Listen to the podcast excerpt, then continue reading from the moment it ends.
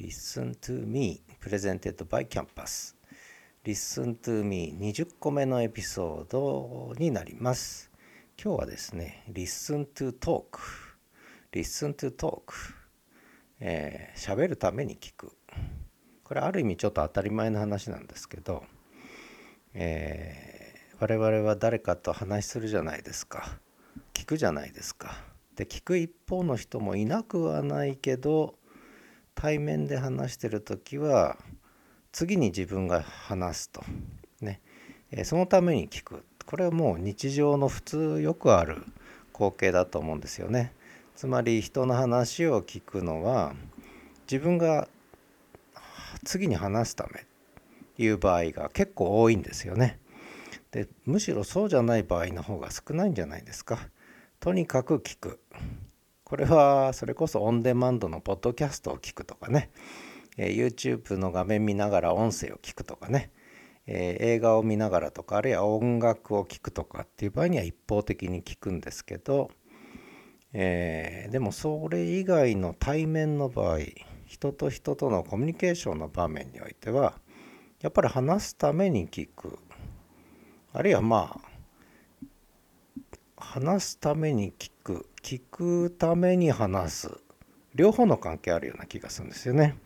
ということで今日は「Listen to Talk」という話なんですがそこでまたこれがどうでもいいことを考えるんですが話すのが先か聞くのが先かと、えー、卵と鶏じゃないですけど聞くのが先か話すのが先か、えー、あるいは耳が先か口が先かとどっち？みたいな。でもっと言うと言葉。我々は昔言葉話さなかったんですよね。昔ってホモ・サピエンスですね、えー、言葉を持つ前の状況。でだんだん言葉を身につけていくわけですけどこれは話すのが先か聞くのが先か。でも話す人がいなきゃ聞けないわけですよね言葉はね。でも言葉聞くことなしに話すことができる人なんていなかったと思うんですよね。これなかなか難しくないですか？ということで再びですねこういう時赤ちゃんに聞けと。ね。Listen to baby ですけど赤ちゃんに聞けと。赤ちゃんは最初話さない。ね。泣いたりはするし叫んだりはするかもしれないけれども赤ちゃんはどうやって言葉を話すようになるかっていうとまず聞くことから始まるわけですよねしばらく聞いてるわけですえー、何ヶ月も何ヶ月もねパパやママや周りの人が話す言葉を聞くわけですよね。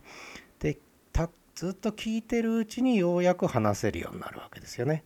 だから聞くのが先か話すのが先かって言ったらこれはもう間違いなく聞く方が先なんです。で問題はじゃあ誰が最初に言葉を話し始めたのかっていう言葉がない世界ね、ホモ・サピエンス誰も言葉持ってない中で「あ」とか「う」とかやってるうちに言葉ができてきたわけですよ。これ誰が最初に話し始めたか。で今はもうみんなホモ・サピエンスは話すようになったから言葉をね赤ちゃんは、えー、お父さんお母さんの言葉を聞いて、えー、言葉を身につけるわけですけど昔は大昔ですよ。ホモ・サピエンスのお父さんお母さんみんな話せたわけじゃないわけですよね。じゃあ赤ちゃんはどうやって言葉を身につけたのか。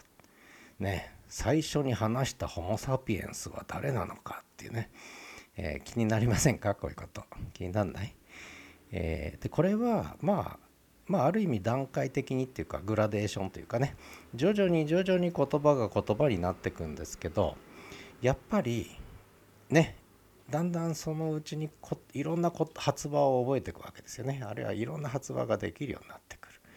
で話したり聞いたりしてるうちにだんだんそれが言葉になっていく。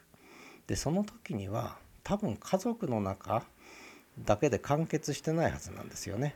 やっぱりだんだんこうたくさんの言葉を話せる人がまず生まれてで周りにそれを聞く人が生まれてでその聞く人もだんだん話す仕方とか話す言葉を覚えてってね。だからやっぱり世の中ってまずこう話すことができる人がだんだん生まれてきてで聞く人ができてでその聞く人も話すようになってさらにこうプラスの循環ですよねプラススパイラルで言葉が発達してったって、まあ、こういう順番なんだろうなと思うんですけどね。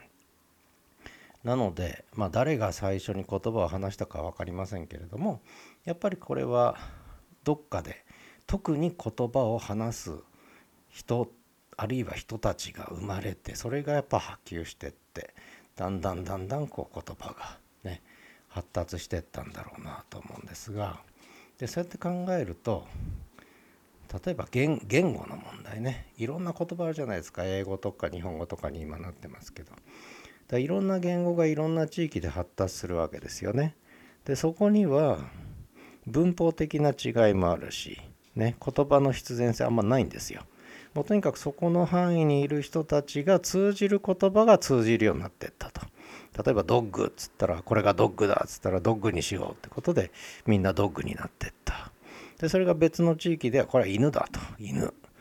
犬にしようってことで犬になっていった。ってねこうやってこう言葉ができていった。だから地域的に言語が異なるっていうね、えー、ことはまあそういうことで、えー、まあ理解ができるかなと。いうふうにまあ思うわけですけどね。で、えー、まあそんなわけで「Listen to Talk」えー、まず聞かなければ話せない、ね、だけど話さなければ聞くこともできない。で話したり聞いたりしてるうちにこうプラススパイラルにね、えー、こう言葉が進化していくという、まあ、そんなことだと思うんですよね。で例えば、えー、チルイ、えー、チルイっていう言葉を最近覚えたんですけど12ヶ月前にチルイって、えー、チルイ。最初分かんなかったんですよね。でこれがでもいろんな人が今使ってるらしいですね。最近私若い人と喋らないので分かんない。チルイ。ね。もともとはチルって英語なんですけどね、えー、あそれがい、ね、日本語の「い」がついてチルイになるのかっていうことでまあ理解はすぐできたんですけどでもこれは誰かがチルイを使い始めた話し始めたと。チルイって話し始めて。で、それが広がっていくんですよね。チルイ、チルイ、チルイってね。あるいはまあ、今 SNS があるんでね、文字で書いたのかもしれません。チルイよねって。えー、だけど、それをまあ、まあ、文字で見るっていうこともあるんですけれども、でもそれを誰か人に話す。で、それを聞く人がいる。チルイを覚える。チルイが広がる。ね。